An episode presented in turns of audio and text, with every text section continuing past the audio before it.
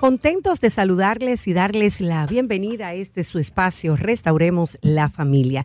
Gracias por estar en nuestra sintonía. Les saluda Susana Asensio. Hoy es miércoles y cada miércoles dedicamos temas orientados a, la educación de nuestros hijos, a la crianza de los hijos, porque esta es una de las tareas más arduas, más serias que tenemos eh, como seres humanos. Así es que los padres siempre atentos a nuestro programa de los miércoles para que puedan recibir esas herramientas especiales para que puedan seguir criando a sus hijos en los caminos del Señor. Gracias a todos los amigos que nos están viendo a través de Facebook, tanto aquí en el país como en otras partes del mundo, y a todos los amigos que nos escuchan a través de las diferentes frecuencias de Radio Amanecer uh, en todo el país. Gracias a los que nos escuchan a través de la internet. Que el Señor les bendiga ricamente. Es un placer poder llegar hasta ustedes y compartir durante esta hora el programa Restauremos la familia. Hoy nuestro tema muy importante, la solidaridad en el hogar. ¿Cómo enseñar a nuestros hijos a ser eh, solidarios, a ser bondadosos? Eso se necesita mucho en la sociedad porque el adulto que va a solidarizarse con otro es el niño que en casa, cuando muy pequeño, fue enseñado por papá y por mamá a ser bondadoso, a compartir lo que tiene y a ser solidario. ¿Cómo logramos esto? Bueno, para eso están nuestras especialistas de cada miércoles, la licenciada eh, Amarilis Cerrecio y la doctora María Regla Vargas de Mañón. Así es que, mm, bienvenidas chicas, ¿cómo están ustedes? Gracias a Dios estamos vivos. Ah, qué bueno, qué bueno. Eso es como una expresión de alguien que estuvo en grande tribulación, doctora María.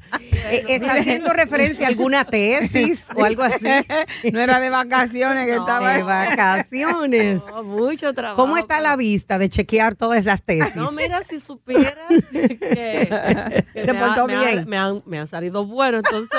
Ay, ay, ay, ay, ay. Gracias a Dios, sí estamos bien, somos sobrevivientes y, y alabamos a Dios porque creemos que la solidaridad abarca aún esto. Yo le decía a Marilis casi ahora, Sí. digo, me gusta hacer ese trabajo de asesoría de tesis y ayudar porque no todo mundo está con las competencias, digo, para hacer una tesis solo.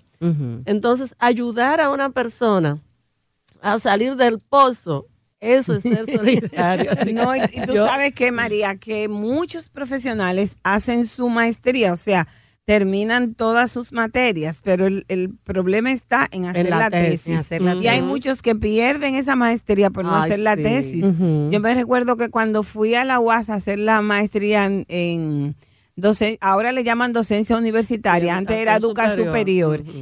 Éramos un grupo como de treinta y pico y solo como 10 o 15 nos graduamos. Sí. Todos los otros perdieron ese, ese Wow. igualmente en la maestría de terapia. Éramos un grupo Ujú. como de 21. Sí. Y en ese grupo eh, eh, nos felicitaron porque fue el grupo que más, o sea, como que más rápido se graduó. Nos graduamos la mitad, pero la mitad todavía está ahí batallando Sí, con su con el asunto de su tesis. Eso Entonces, pasa, entonces hay que ayudar a la gente a salir del pozo, Sí, sí. Sí. a salir de ese hoyo. que el profesor Jacobo Monquete, que ya murió, él decía eso. Él decía que, que cuando se comenzaba una maestría, inmediatamente en la primera materia, que era investigación, había que seleccionar el tema y en el transcurso de la maestría, los estudiantes ir haciendo datos. exactamente para que cuando terminaran, ya lo que le faltara era fuera poco. Eso es lo que yo pienso, eso es lo que porque yo muchos van a la universidad a hacer una maestría, a gastar tiempo, dinero. Nosotros que somos maestras de esa área,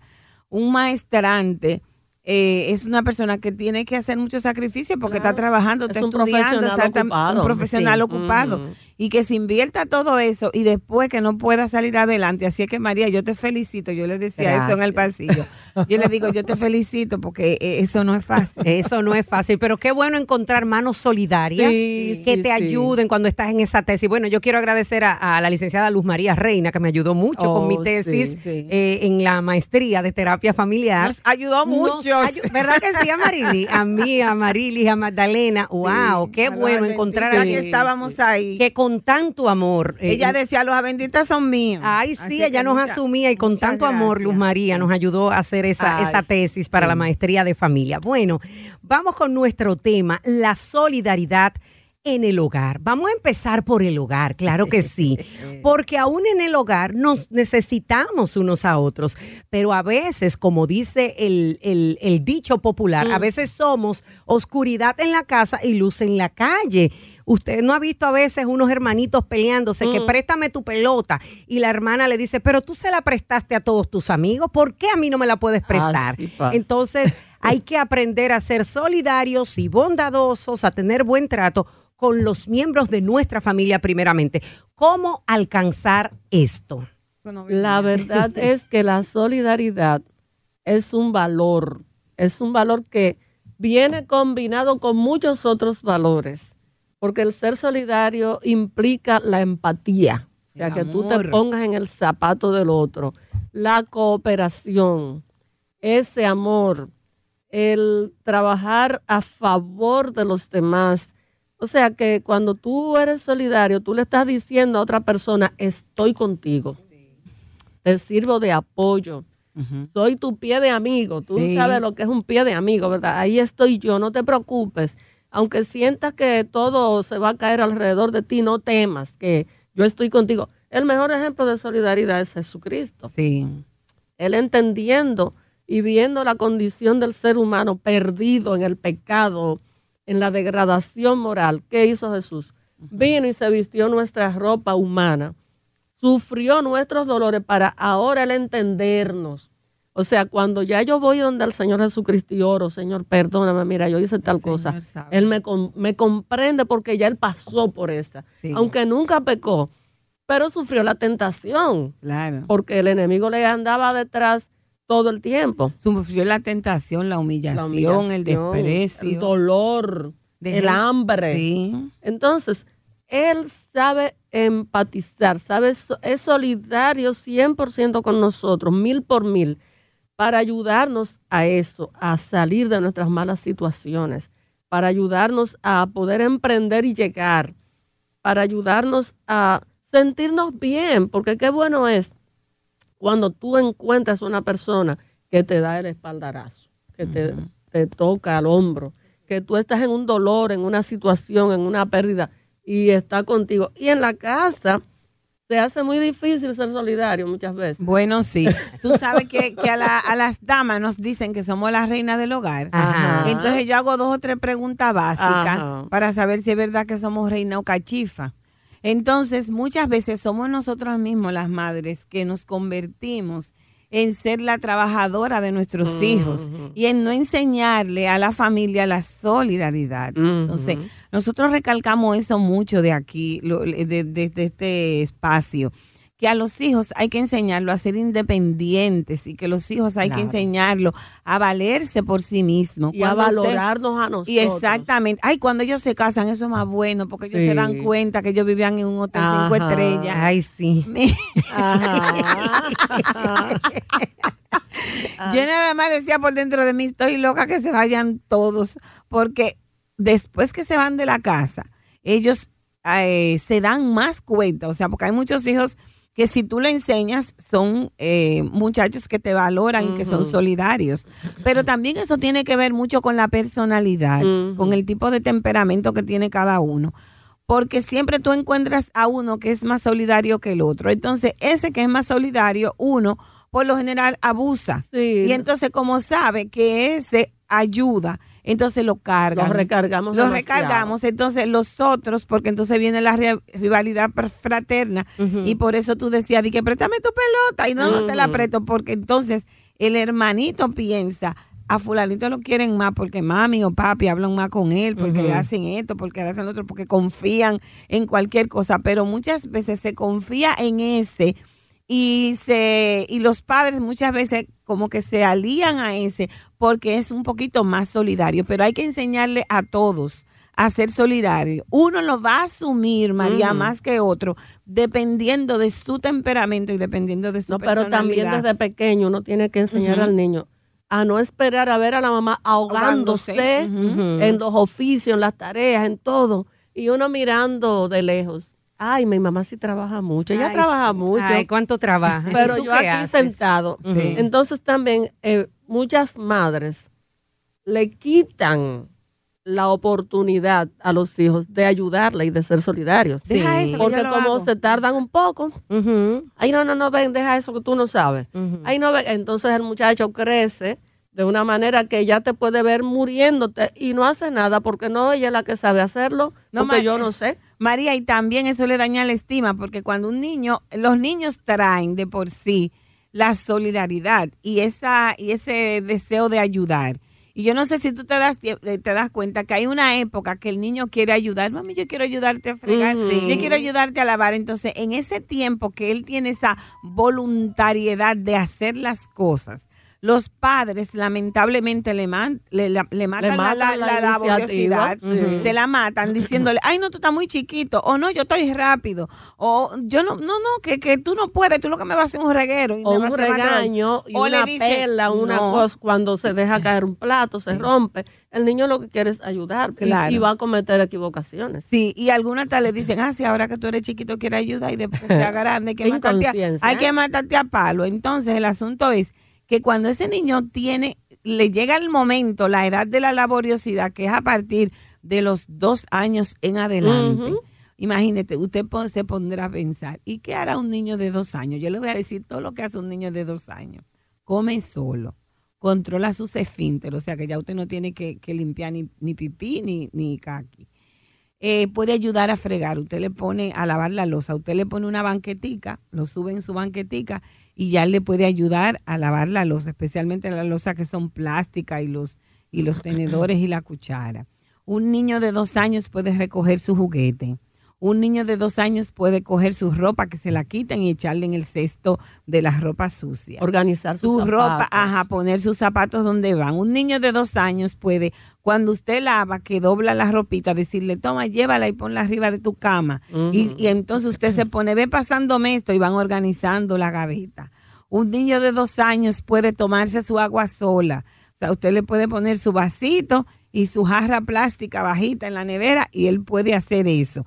O sea, un niño de dos años puede colaborar y ayudar un niño de dos años, la puede peinar, le puede sobar los pies, le puede pasar la mano si usted está cansada y está acostada y tiene fiebre. Imagínate si ese de dos años puede hacer tanta cosa. Calcule de ahí para allá todo lo que pueden hacer a partir de y, y, es cuestión como de incentivarlo, ¿verdad? y de aplaudir cuando hacen alguna actuación que tenga que ver con solidaridad. Porque como tú decías, yo recuerdo cuando estaba embarazada de la niña, que el niño, yo vomitaba muchísimo cuando estaba en el embarazo y el niño fue al baño y me pasó la mano por la espalda porque él veía a mi esposo, el papá que me hacía así, entonces él fue y me hizo así como, ay mami, y eso me causó como tanta simpatía, tanta gracia, y como déjame cuidar a mami que está malita. Así es que porque tú dijiste algo algo clave, vio a papá. Eso es el modelaje. Entonces modelaje, entonces muchas veces los hijos ven que papá llega del trabajo, prende la televisión para ver toda la noticia con el periódico en la mano, porque los hombres ven toda la noticia y todo lo mismo juego de pelota. Entonces se sienta ahí a ver y mamá, ya tú sabes, llega también del trabajo, pero entonces mamá suelta la cartera, se pone la batica hedionda de ajo y se hace el tubi, se va para la cocina, hace esto, hace lo otro. Y comienza, pásame agua, pásame esto. Exacto. Tengo hambre. Entonces, la solidaridad es. algo que debe, debe enseñarnos no solo mamá, sino papá y, mamá. y por modelaje. Claro, la solidaridad nace del corazón, o sea, porque la solidaridad va eh, acompañada de la compasión también. es amor. Me da pena verte haciendo tantas cosas, déjame ayudarte. Estoy siendo solidario. El niño aprende la solidaridad también y la compasión en la casa, mirando a la mamá, al papá, haciendo obras de bien. Exactamente. Porque la solidaridad implica eso, que tú ves a un pordiosero, a una persona en necesidad y tú, oye, qué bueno es de la compra que tenemos ahí en la despensa, vamos a sacar este par de libras de arroz, aceite y, vamos a llevárselo al vecino que a lo mejor no tiene y ve con tu niño. Exacto. Entonces, tu niño, ¿qué está aprendiendo? A ser solidario, a compadecerse de las necesidades de los demás. Ah, el vecino tal o cual está enfermo, vamos a hacer una sopita y a llevársela. Y ahí voy con el niño para Sí. que el niño aprenda. O sea, tú no vas a tenerle que decir a tu niño que sea Él solidario. lo está mirando. Porque él está aprendiendo a ser Sí. solidario. Tú sabes que yo crecí en una casa así. Y yo veía que cuando a- antes hacían mucho los telemaratón, yo no sé si tú estabas nacida cuando eso, pero hacían mucho los telemaratón, María y yo sabemos de eso. Y cuando pasaba un terremoto o alguna catástrofe en algún sitio o en algún lugar del país, se hacían, especialmente Freddy Verasgoy con su programa, hacía telemaratón y la gente iba, donaba dinero, donaba ropa, donaba comida, donaba. Y yo me recuerdo una vez un, un volcán que yo creo que fue en Nicaragua o El Salvador, un sitio de eso de Centroamérica, que pasó una catástrofe grandísima y que se murieron y quedaron sepultados muchísima gente. Esa catástrofe que pasan cada 20, 30, 40 años. Y mi papá acababa de cobrar, mi papá era militar, pero ya estaba pensionado y mi papá acababa de cobrar. Y yo lo oí que habló con mi mamá. Y al rato estamos nosotros viendo la, la, la, la televisión. Y allá encontramos a mi papá que fue y llevó el sueldo y un saco con comida. Y cuantas veces había una catástrofe, nosotros veíamos a papá por la televisión que iba a llevar. Pero no solamente la catástrofe, sino que en mi casa nosotros éramos cuatro hermanos, o sea, éramos seis, pero se servía 21 platos de comida. Wow. Entonces, eso uno lo aprende. Claro, mirando. Y se te hace difícil después que tú creces ver a una gente en necesidad y no poderla ayudar, o sea, y no ayudarla. Entonces, la solidaridad es un valor que se aprende haciendo. Exactamente. Claro. ¿Y cómo nosotros vamos a enseñar eso? Enseñándole a nuestros hijos a cuidarnos como familia. Una familia es un equipo, un equipo de amor donde todos nos amamos y donde todos nos cuidamos. Exacto. Donde papá cuida a mamá, donde mamá cuida a papá, donde papá y mamá cuidan a los hijos y donde los hijos cuidan, a, los padres. Porque una amiga muy sabia me enseñó que cuando los hijos están pequeños, uno tiene que educarlo bien para enseñarlo a que obedezcan y que hagan lo que uno diga. Porque cuando uno está viejito, uno tiene que hacer lo que dicen los hijos. Así. Entonces a ti te gustaría que te gobernara un hijo que tuviera amor y que fuera solidario, ¿no? ¿Verdad? Exactamente. Entonces, por eso la solidaridad hay que enseñarla en la casa, ayudando. Mamá está cansada, mamá se siente mal, está acostada, no se puede hacer ruido. Papá llegó cansado del trabajo y se está descansando un poco. Vamos a llevarle un poquito de jugo, vamos a darle un masajito en los pies, vamos a darle un masajito a mamá en la cabeza entre todos porque le duele la cabeza. Vamos a dejarla tranquila, vamos a hacer la cena, Otra vamos cosa- a recoger, o sea, eso, esa, esos detallitos que usted está haciendo en su tenerlo, casa, usted tiene que hacerlo porque si usted no lo hace con su familia, usted lo va a hacer con otro Claro. que usted Mira, no y- conoce. y, entonces te escucho hablando de esos detallitos, Amaril, y me quedo mirando la realidad que vivimos hoy día. De estos muchachos que tienen de todo Ay, Dios mío, y todas las comodidades. Eh, O sea, ¿qué males estamos causando los padres al darle todo a los hijos? Y, y me voy a un caso también más específico. En nuestras casas que tenemos las asistentes, como dice una amiga Sí. mía, las mujeres que trabajan, las domésticas, y los niños a veces hasta se atreven a decir, ella está aquí para eso. Ay, sí. Así y no son capaces ni de mover el vaso en el que han bebido el agua, eh, porque no, ella está aquí para eso. O sea. ¿cómo lo estamos dañando con esta cultura de tómalo todo, te mereces todo y este egocentrismo? Bueno, ya tú has dicho Sí, eso, nos estamos haciendo egocéntricos, estamos diciéndole que el mundo es de ellos, que Ujú. ellos pueden disponer y que nadie, o sea, ellos no están sujetos a que nadie los mande a, que, a ayudar a nadie, sino que ellos están viviendo en una sociedad vacía, vacía mecánica y una sociedad indiferente Sí. a las necesidades de los demás. Es muy común que cuando un niño cumple años, por ejemplo, ¿qué hacemos? Ah, un, invitaciones para que la gente le traiga. Ay, los cumpleaños. Ok, Y tú no conoces los cumpleaños modernos de la Bueno. gente grande ahora, como que son. Bueno, a veces con, con lista de, como la lista de boda. Entonces, Eso es sana. Ay, sí. el Señor mismo recomienda, hay un libro que se llama eh, Consejo sobre Mayordomía Cristiana, donde se dice que cuando cumplimos años, Debemos. dar. nosotros debiéramos dar a Dios Una una, ofrenda. ofrenda. de agradecimiento Sí. porque nos está regalando la vida. O sea, Sí. yo qué he hecho para merecer que me traigan regalos porque yo cumplo años. Yo debo aportar algún regalo. Entonces, me gusta mucho el ejemplo que eh, da una amiga mía. Ella tiene un niño y cada vez que su niño cumple años, ella lo que hace es que lo lleva a la cárcel a llevar donativos o hace una, una recolecta para llevárselo a los de Hogar Crea.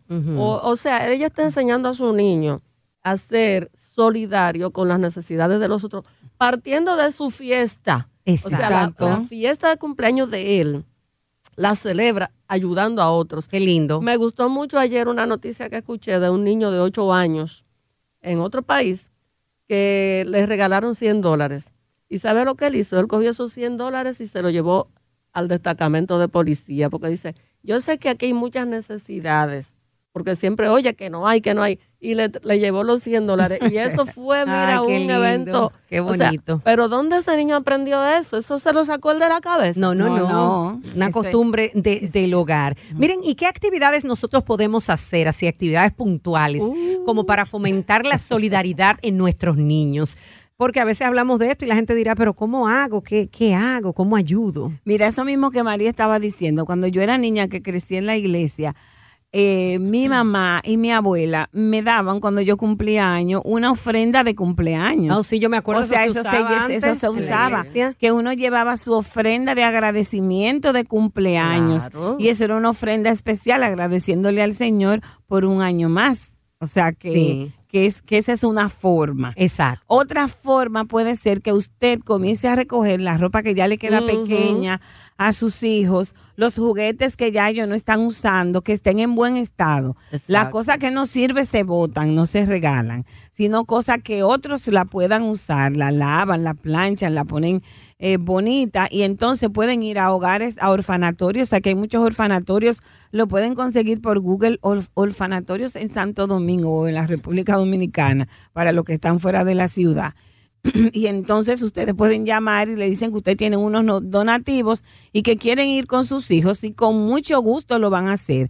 Pueden hacer compras, puede ir al supermercado y hacer alguna compra con su hijo de cosas que coman los niños. donar sangre. También, exactamente. enseñar a su niño a que la sangre se puede eh, aportar a un banco de sangre para que tengan con qué satisfacer a algún paciente que lo necesite. Exacto. También enseñarlo a cuidar a los animales. Sí. A veces hay animalitos que aparecen por ahí, eh, realengo, como decimos. Sí. Y hay personas que se han ocupado tan lindo de recoger perros, Ay, no me gatos eso. o lo que sea. Mira, y después están esos perritos. Hay personas que tienen hasta ciento y pico de perros. Gracias a Dios, gra- gracias a Dios que el que casa. recogía en mi casa se fue. lejos. Ya se te fue. Sí, porque se recogía gato con raquiña, no lo buscaba bonito, ¿no? Ah, el perrito era. Todos Ah, los, los ah, los dos, hijos, los los dos hijos. últimos perros que han habido en mi casa y gato fue de la calle que los recogieron ah, caramelo fue de la eso es calle. solidaridad. Sí. Eso está bonito. Entonces el, el veterinario me decía, no, doña,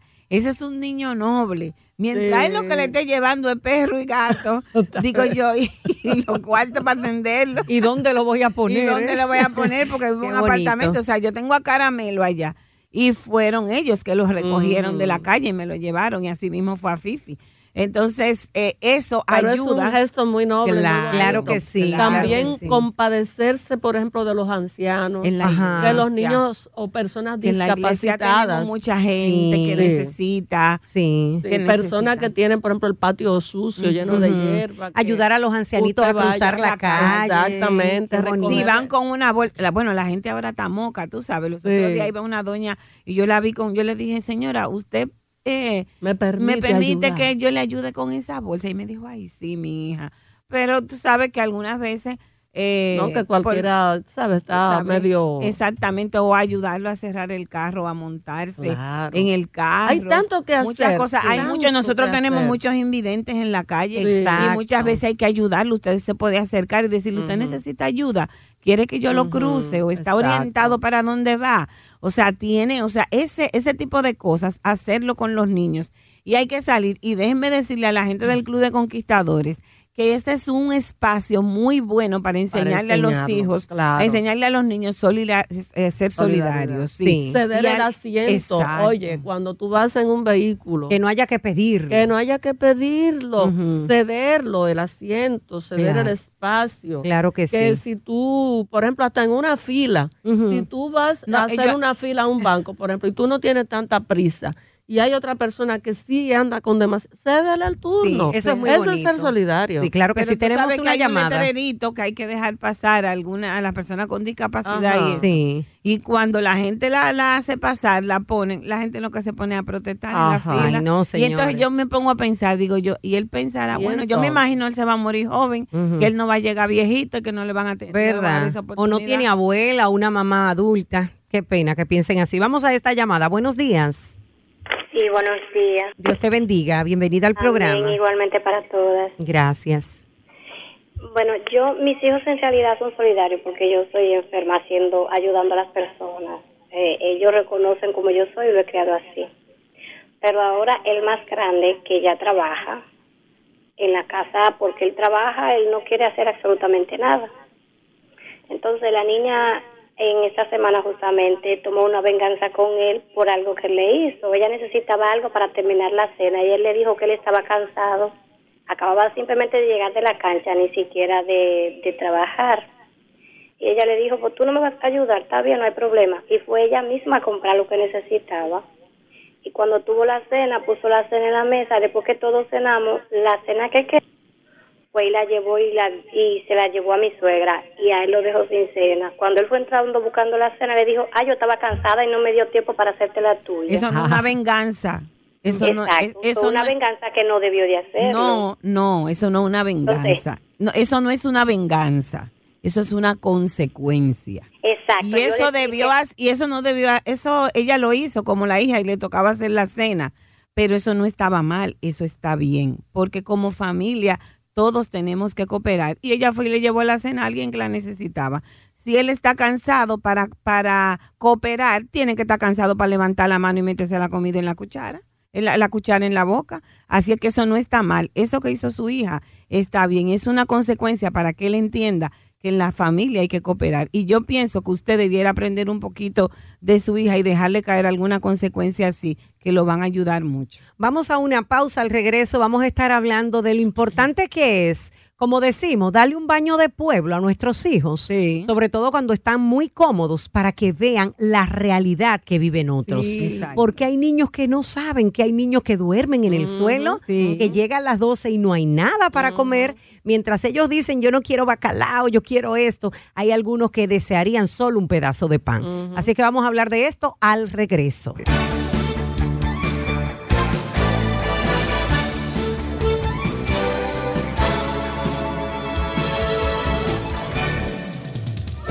Seguimos aquí en Restauremos la Familia. Gracias amigos por continuar en nuestra sintonía. Hoy hablamos de la solidaridad en el hogar, cómo enseñarle a nuestros hijos a ser solidarios, señores, porque la verdad es que hay tantas necesidades en el mundo, ¿verdad? Hay necesidades a lo interno de la familia, hay personas que tienen algún familiar enfermo, y son otros particulares que van a asistirle y uno dice, pero ¿y dónde está la hermana de esa persona?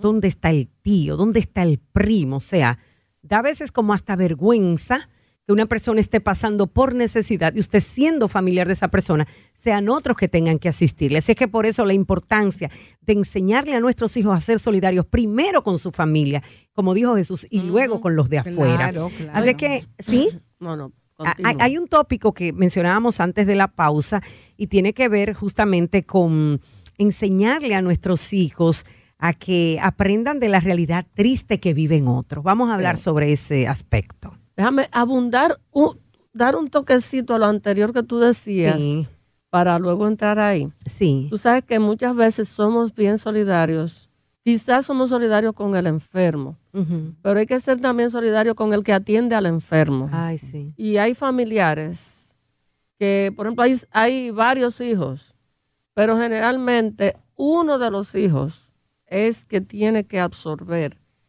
todas las situaciones, todos los compromisos. Lleva la Eh, carga. lleva la carga. Y eso se da en muchas familias. En la lo mayoría, sueltan, en la mayoría de las familias se da ese caso.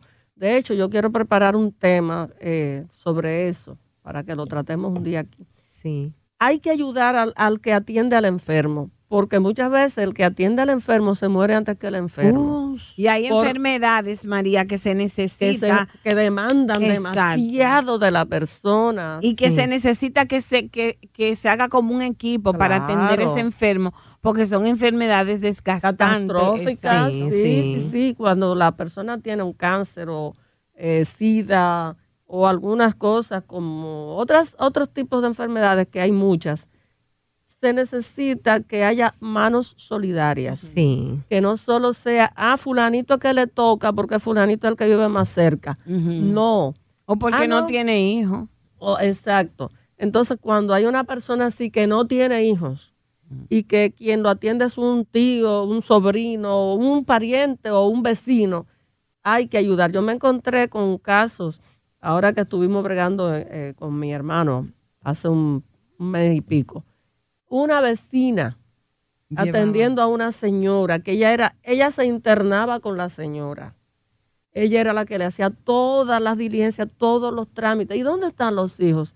Óigame, eso es difícil de aceptar cuando eh, tú ves ese caso. Entonces, qué bueno que aparecen personas así, Sí, que se sí. compadecen de, de la necesidad.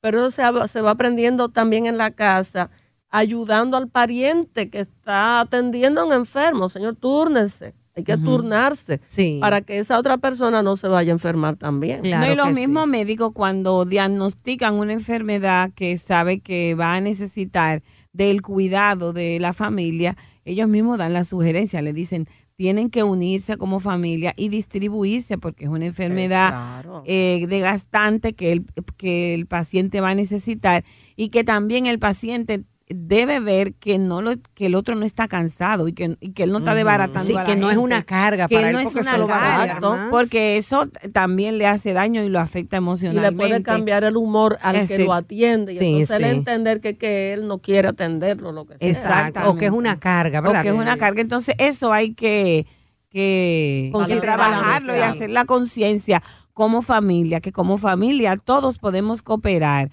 Tú cooperas con algo. Algunas veces dicen, no, pero fulanito, ¿y qué puede hacer fulanito? Fulanito puede hacer algo, aunque sea llevar una piña. Entonces hay que dejarlo que cada quien, y también eso hace Susana, que cuando ese familiar eh, ya no esté, que, que descienda, eh, uno se siente con el deber cumplido. Claro, Exactamente. Y no vaya a cada uno- llorar ahí, y cada tal vez uno de remordimiento. sabe exactamente qué hizo, lo que lo que Lo que- tenía que hacer, lo que podía hacer. ¿Entiendes? Y Entonces tú sabes eso- que, que en vida de las personas es que tenemos que ayudar. Claro. Claro Porque que hay sí. muchas personas que aparecen después, Después. que ya murió la persona. Con un ramo de flores Sí. de todo el tamaño. Y Bueno, entonces, ¿qué pasa? Muchos familiares dicen, pero mira a esta persona. Por ejemplo, ha- hay muchos famosos que a última hora de su vida caen en desgracia, en enfermedad, en crisis económica y no aparece ninguno de sus anteriores amigos, compañeros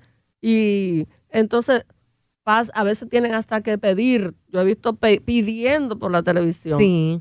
personas que, que tuvieron quizás su modus vivendi bueno. Entonces, cuando muere esa persona, ah, aparecen todos los amigos, los pseudo amigos, el reguero de a gente. decir que fulano, Ay, que era. fue tan- Señor, en vida, es En que hay que ayudar a la gente. en En vida. vida. Vamos a esta llamada. Hablamos de la solidaridad. Buenos días. Buenos días, Bienvenida al programa. Adelante. gracias.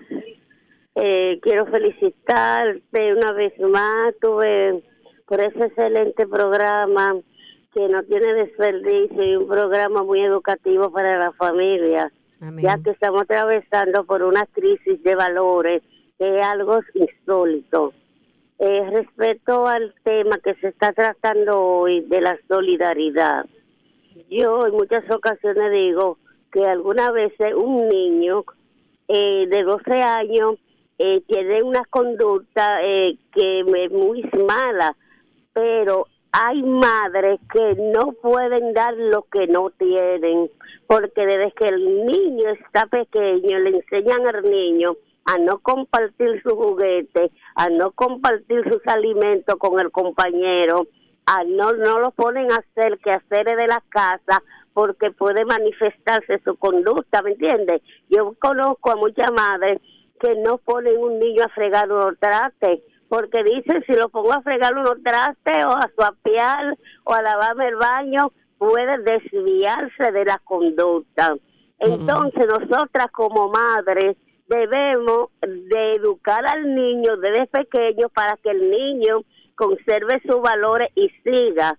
Pero lamentablemente en este país también con las tecnologías y con todo eso, nosotros nos estamos olvidando algo de muy importante que está pasando y es que no le, no le estamos dedicando tiempo al niño, ni lo estamos educando, ni lo estamos protegiendo para que sea una persona, tuve en el mañana que ayude a los demás y que se solidarice con el mal que le está pasando a sus compañeros, a sus amigos, a sus familiares las culpables de todo eso la, tiene la sociedad, también las tiene la madre. También te digo que las tiene la sociedad por el motivo de que, de que a nosotros la madre se nos dice que yo no puedo castigar a un niño, que yo no le puedo dar golpe a un niño, porque yo a mi hijo yo no le voy a dar un golpe de quemarle la mano, de hacerle esto, yo lo puedo poner de castigo quitándole un programa que a él le guste, lo puedo poner de castigo no, no dándole el dinero de su merienda, pero yo no puedo llegar más allá. El niño se ha agarrado de eso para para comportarse de una forma bastante distinta a la que nosotros realmente queremos. Gracias por su comentario. Bueno, seguimos aquí en Restauremos la Familia, hoy hablando de la solidaridad. Pueden seguir haciendo sus eh, preguntas y llamadas para que puedan participar con nosotros. Vámonos a la triste realidad, señores, que hay allá afuera y que nuestros hijos no conocen. Mientras ellos no saben qué camisa ponerse porque tienen tantas en los mm. closets, eh, bueno, de repente hay algunos niños que la mamá tiene que lavarle la de hoy porque solo tiene dos. Vamos a hablar de esto. Así es, es una realidad muy palpable en la República Dominicana y en otros países del mundo. Sí. Hay mucha miseria, muchas enfermedades, muchas carencias que cuando nosotros tenemos a nuestros hijos dentro de una burbuja, en un mundo irreal, porque el mundo real no es el que yo le estoy dando posiblemente a lo interno de mi casa, donde yo le acomodo todo, tiene buena cama, tiene buenos muebles, tiene equipos de televisión, de radio, de computación, celulares, tienen de todo, comida a tiempo, la que, a la carta. ¿Y qué tú quieres, fulanito? Ah, yo, yo no quiero eso. Sin embargo, allá afuera, allá afuera, hay mucha gente que cogen dos cartones y lo ponen debajo de un zaguán, de una escalera por ahí, de alguien por ahí, o que duermen donde recoja la noche, en los parques. En, debajo de los puentes. Debajo de los puentes, exactamente. Y muchísimos niños que son pedigüeños, que andan por ahí eh, pidiendo los vehículos, pidiéndole a la gente, recolectando cositas en los eh, vertederos de los niños limpiando vidrio en los limpiando cristales. Entonces, nosotros a veces nos burlamos o el niñito se burla de ese, mira ese. Pero ¿por qué ese niño está haciendo eso? ¿Qué está pasando? Hay muchas realidades que esconde esa situación, pero pensar en ver no es correcto, no está bien que yo teniendo mucho me olvide, me haga el desentendido de ese que no tiene. En esta, nosotros acabamos de estudiar justamente sobre la, eh, solidaridad, la cooperación, la ayuda, la beneficencia. A los demás. ¿Cuántas cosas yo puedo hacer para mejorar la vida y la calidad de vida de otras personas? Y no tengo que ser rica Solo que si yo tengo cuatro vestidos y hay uno que no tiene, dele uno, le quedan tres a usted. La Biblia dice, si tú tienes dos túnicas, regala una. Y regala una. O sea, no te pide a que te quede desnudo, pero de lo que tú tienes tú puedes dar. La viuda preparó el pan para, para Elías y nunca faltó. Y si le hubiera dicho que, que no, ay, esto es lo único que yo se tengo. pierde Se la pierde. bendición. y se, y se mueren de hambre, Así pero ella compartió lo único que tenía. Exacto, Entonces, y le llegó la bendición. y la Biblia dice, hay más gozo en dar que en, Que en recibir. recibir. Y si en realidad usted quiere sentir ese gozo, comience a hacerlo. Y no tiene que irse tan lejos. Señores, miren, dentro de la escuela donde estudian sus hijos, en la misma iglesia que usted se congrega, hay muchísima gente que no tiene que comer. Sí. Y hay muchísima gente que le hace falta eh, ropa. Y hay gente que le hace falta Un que va, medicamento. un medicamento o una persona que vaya un día a la casa a ayudarla porque es una persona que ya está vieja y que no puede hacer O que está eh, o que está muy enferma cansada. o está muy cansada. Entonces, cerca de nosotros, en nuestras mismas familias, Claro. hay gente que tiene, o sea, nosotros tenemos familias no hay que están a Asia, que están en peores condiciones que nosotros. Y sencillamente usted lo que tiene que hacer, no, eso es para tu primito, eso es para fulano que no, que le hace falta, eso es para eh, eh, fulanito que, que está en peores condiciones que nosotros. O sea, eh, eh, recogerlo, guardarlo, hacer que el niño lo haga, o sea, hacer una costumbre de decir, mami, yo me acuerdo cuando mis hijos estaban chiquitos, que ellos mismos me sacaban la ropa y me decían, mami, ya esto no me sirve para que lo regale, mami, mira, ya esto yo no lo estoy usando para que lo regale, o sea, Claro. eh, eh, porque ya era una costumbre de, de sacar cosas para regalar. Entonces, usted puede hacer muchas cosas con gente que está cerca. No tiene que ponerse a buscar eh, cerca de usted siempre, porque lo que dice la Biblia dice que a los necesitados siempre. Lo tendremos con tendremos nosotros, con los nosotros. pobres. Tenemos una llamada. Buenos días. Sí, buenos días, buenos días. Adelante. Bendiciones. Amén. Eh, me gusta todo ese tema. Eh, me- el tema de cuando ustedes hablaron de los niños de dos años. Eh, déjenme decirle, eh, yo tenía, tengo mi hija, mi hija cuando estaba pequeña, con de tres años, yo soy una persona que me apretaba y yo me vi en una condición, yo estaba sola con ella, yo siempre le enseñaba, mira, aquí están mis medicamentos, eh, tú no lo puedes tocar nada más yo, pero si yo tengo que me lo pase, tú me lo pasas, tú me pasas agua. Y le enseñé dónde estaba mi máquina que yo uso. Y cuando me vi en una dificultad tan grande que ella me dio y me puso y me dio por la espalda, parmada, porque ella veía que a mí me daban parmada para que yo aflojara y ella me pasó mi máquina, logró conectármela y ella misma me la puso. Y yo le doy muchas gracias a Dios porque yo la en- comencé a enseñar dónde están las cosas y cómo se deben de hacer las cosas, porque es como usted dice, hay que los niños desde pequeños. Y a los ocho años, mi hija me majaba los sazones y me sazonaba la bichuela, yo la ponía en un banquito lejos de, de, de, de que no se fuera a quemar. Y hoy mi hija es una licenciada, sabe hacer de todo, gracias a Dios. No se le cayeron es la mano. y no, se le cayeron las manos, nada. Lavaba su ropa interiores, la, la- las medias de su papá, mis brasieles. Y en verdad, mi hija es una excelente mujer. Ah, le doy muchas gracias a Dios. También, otro tema, trabajé por 15 años en una casa. Eh, cuidaba niños.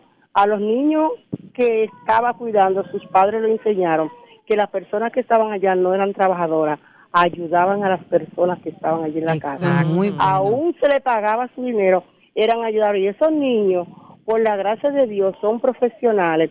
Todavía me visitan, me adoran. Sus padres siempre vienen de mí, a donde mí, mi cumpleaños, Día de las Madres, siempre para diciembre. Y siempre están el pendiente de mí. Y yo tengo muchos años que salí de ese hogar. Eso se llama ser solidario. Así Ay, qué lindo, gracias, gracias. y muy bonito, testimonio. Y eso nosotros tenemos que enseñarle a nuestros hijos que las personas que, no, que están en nuestra casa, ayudándonos, son nuestra mano derecha. Ay, que sí, Ay, yo, derecha. yo, yo los amo porque que yo soy media gana y entonces usted se imagina cuando uno llega cansado del trabajo también tener que, Eh, que fajarse a tener muchachos y atender. Eso la es una casa. bendición, Eso es una tener bendición. a alguien Entonces, que cuide a tus los hijos hay tu que casa. enseñarles eso. Eso es solidaridad, aunque, Claro. aunque se le dé un pago. Sí. Exacto. Ellos están viniendo a ser solidarios con nosotros, ayudándonos en nuestras tareas. Es que muchas responsabilidades. Veces, muchas veces no solamente se, se, se ocupan de tu casa, es que le dan a tus hijos lo que tú no le puedes dar cuando estás ausente. Exacto. Y eso es de mucho valor. Una manera más de ser solidario, cuando la gente tiene problemas, que encuentra quien le dé un consejo, Ay, quien le dé una mano de ayuda, quien lo escuche. Eso es empatizar, ponerte en su lugar para hacer, mira, nosotros hemos sido llamados a hacer felices a las personas que nos rodean, Claro. no a ser felices nosotros, aunque sí, porque el ayudar a otro te va a traer felicidad Felicidad, claro. Sí. sí. no a esperar que vengan a hacerme a mí feliz. Es hacer el servicio abnegado por los demás. De hecho, entre los mismos conquistadores, eh, no sé si el blanco lema, que dice hacer mandados para Dios. Es el voto. Entonces, ¿cómo nosotros hacemos mandados para Dios? Es ayudando al prójimo. Ser siervo de Dios Sí, y amigo de la humanidad. Y no es, que voto. nosotros, Dios va a decir, mira, ve, cómprame tal cosa. No, es que, ¿qué dice Dios? Cuando el Señor venga, Mateo 25, ¿qué dice? Porque tuve hambre Y y me me, diste y me de diste comer. de comer. Tuve sed y me, diste de beber. Tuve, estuve desnudo Y y me cubriste. Enfermo y en la casa y vine y me visitaste. O sea, eso es- se llama solidaridad. Eso se llama hacer apoyo Sí, apoyo para los demás. Y tú tienes que ser apoyo emocional, sí. apoyo físico, porque a veces en la misma casa hay alguien que está triste o apesadumbrado, Ujú. acongojado, y tú lo que haces es que te los recriminas Sí, ¿y qué o lo que- te burlas. ¿Y qué es lo que tiene esta hoy que está Ajá. como aburrida? Acércate. Exacto. ¿Qué te Es lo pasa? que pasa. Nosotros Sí. que somos docentes universitarios y que hemos sido docentes en otros niveles, a veces uno encuentra un estudiante que está, que no está como es, como él es normalmente. ¿Qué te cuesta acercarte a preguntar qué te pasa? ¿Te, te puedo ayudar en algo? Exacto. Sí. Entonces, cuando tú le presentas esa emoción a un es- estudiante, te dice, pero óyeme, qué extraño, un maestro preguntándome a mí. Eso, el mundo todavía vale la pena vivirlo. Sí, porque exacto. cuando la gente toda está nada más pensando en sí mismo, que otro venga y se interese en mí. Eso es muy Claro. bonito. De hecho, hay un estudiante que yo llegué a un grupo eh, de, de eso de la maestría y faltó él el primer día. Entonces me dijeron, ah, sí, es falta fulano de tal que está interno, está enfermo. Le dije, ¿qué le parece si oramos por esa persona? Y oramos por esa persona en ese momento. Y esa noticia llegó a oídos de la persona enferma.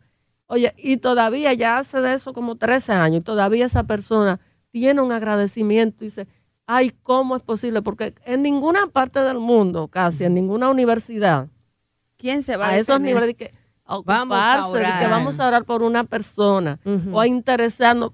En las universidades generalmente tú eres un número y ya. Exacto. Una y nadie te conoce, pero en la Universidad Adventista Dominicana, y valga la, La promoción. la promoción, la promoción, y es eso es un mundo diferente porque Sí. ahí se trata de ser solidario. O sea, el docente que elabora allí procura empatizar con la necesidad de la persona, ver su mundo, qué es lo que está pasando, que tiene carencias, que tiene esto, que tiene un problema. Sí. Muchos se acercan a nosotros a contarnos sus problemas, a ver cómo les ayudamos en la solución. Entonces, si tú, ah, no tengo tiempo, no, tú tienes que tener tiempo para ser solidario con los Sí. demás. Y Hay que como tener mamá y como padres y como madres tenemos que modelar eso a, a nuestros Exacto. Eso hijos. es sumamente importante. Es importante. Así como yo decía de mi papá, también digo de mi mamá. Mi mamá se encargó de una vecina, que era su comadre, que se enfermó y ella se echó su muchacho encima y su comadre, y ella era que la llevaba al médico,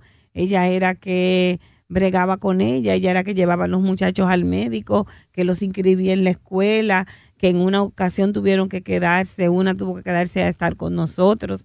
Y nosotros nos presentamos como nuestros hermanos, porque en realidad no criamos como hermanos. Ujú. Pero es ese, ese ambiente de ayudar, y en mi casa iba tanta gente que se le ayudaba y, y nosotros nunca nos faltó nada. Yo decía, No, que el Señor multiplica. El Señor mamá decía, multiplica. nosotros somos pobres. Y en estos días yo le dije, mamá, tú sabes que nosotros nunca hemos sido pobres. Porque mira, siempre hemos tenido casa, aquí siempre ha habido comida, medicina, eh, tuviste para mandarnos a la escuela, a la universidad, nunca nos faltó zapatos, nunca nos faltó ropa, no tuvimos ninguna necesidad, aquí había para ayudar a otros. O sea que nosotros nunca No, hemos sido no. pobres. Y a propósito, Porque, porque el que ayuda, el que ayuda, ¿tú sabes a quién es que le presta? Adiós. Adiós. Entonces, Claro. cuando usted el tiene dueño un del oro y la plata. Entonces, cuando usted le presta a una gente solvente, a usted nunca le van a faltar Claro guardias, no. Señora, vamos a recibir esta última llamada. Buenos días. Sí, muy, muy buenos días. Que Buenos Dios le bendiga mucho. Amén, amén. Amén. Igual a usted. Adelante. Sí, este, quiero compartir algo que me sucedió. Yo estaba con una condición de salud eh, el mes pasado, un dolor que me dio y duré siete días con ese dolor fuertemente, fuertemente. Y cuando fui, la última vez que fui a la clínica, eh, me había to- tomado de los del tratamiento que me habían puesto, me había tomado un calmante y no me dolía tanto en ese preciso momento. Y había un joven, un señor como de unos 35 años aproximadamente. Eh, llegamos casi juntos, pero yo llegué primero. Y él había pasado la noche anterior con el dolor que no había podido dormir. Y cuando ya estábamos esperando ya para el doctor, yo estoy primero que él, él estaba quejándose, quejándose del dolor. Como me había tomado mi calmante y estaba un poco calmado, yo le dije, no, está bien. Como yo me tomé mi calmante y estoy un poco controlado, entra tú para que el doctor te atienda y nada, para que trate de controlar el dolor que tú tienes. Y le di paso a él para que él entrara, lo atendieron a él y luego entonces entré yo. Y me llenó de mucha satisfacción poder ayudar aún en Así esa mismo. condición que me encontraba, poder ayudar de esa manera. así mismo. A veces, a veces no- nos ponemos a mirar, no, pero que soy yo el que voy primero, no, pero que soy yo. Y muchas veces Dios está en, con- o sea, Dios está en control de todo, pero muchas veces quizás el mismo Dios actúa de esa forma para que uno también se flexibilice con los demás. Así es, Muchas gracias. gracias y buen día. Buen día. Bueno, señores, se nos acabó el tiempo. Termino compartiendo este mensaje vía WhatsApp. Este tema de ayudar a la persona que atiende un enfermo lo viví con mi madre, nos cuenta una dama. Me dejaron todo a cargo y terminé en un psiquiatra. Mi madre falleció y quedé muy satisfecha de haberla atendido, pero quedé resentida con los que tenían el deber y no lo hicieron. Le pido a Dios que me ayude a olvidar, pues aunque creo haberlos perdonado, no deseo relacionarme con ellos. ¿Qué me aconsejan? Bueno, ese, esa hermana ahora, para sanarse, porque terminó en un psiquiatra, y se te- terminó en un psiquiatra, entonces sus emociones estuvieron bien afectadas. Para que tus emociones sean sanadas y para que tú seas restaurada, entonces tú tienes que hacer un ejercicio de perdón genuino y perdonar a tus hermanos y a tus familiares que dejaron que, que tú tuvieras que cumplir esa tarea sola.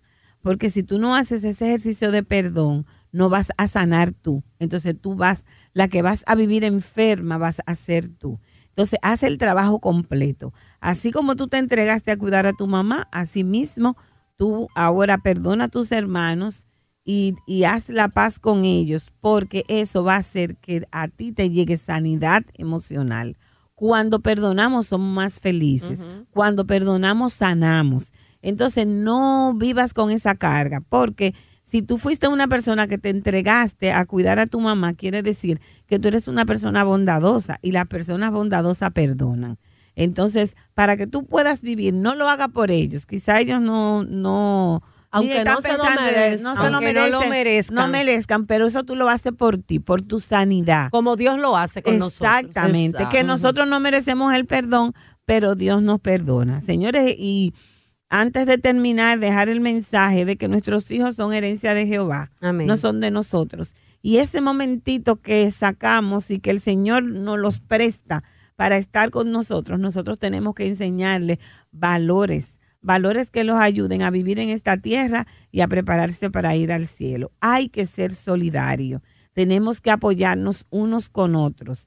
Y la Biblia lo dice, hay del solo que cuando se caiga no tiene quien lo levante. Entonces, tenemos que enseñar ese valor y ese valor lo enseñamos pequeñitos en la casa poniéndole a hacer responsabilidades y ellos viendo esa dinámica entre papá y mamá y entre todos, donde somos una familia, donde todos nos cooperamos, nos amamos y nos ayudamos. Gracias a la doctora María Regla Vargas, a la licenciada Marilis Recio por habernos acompañado hoy y a ustedes amigos.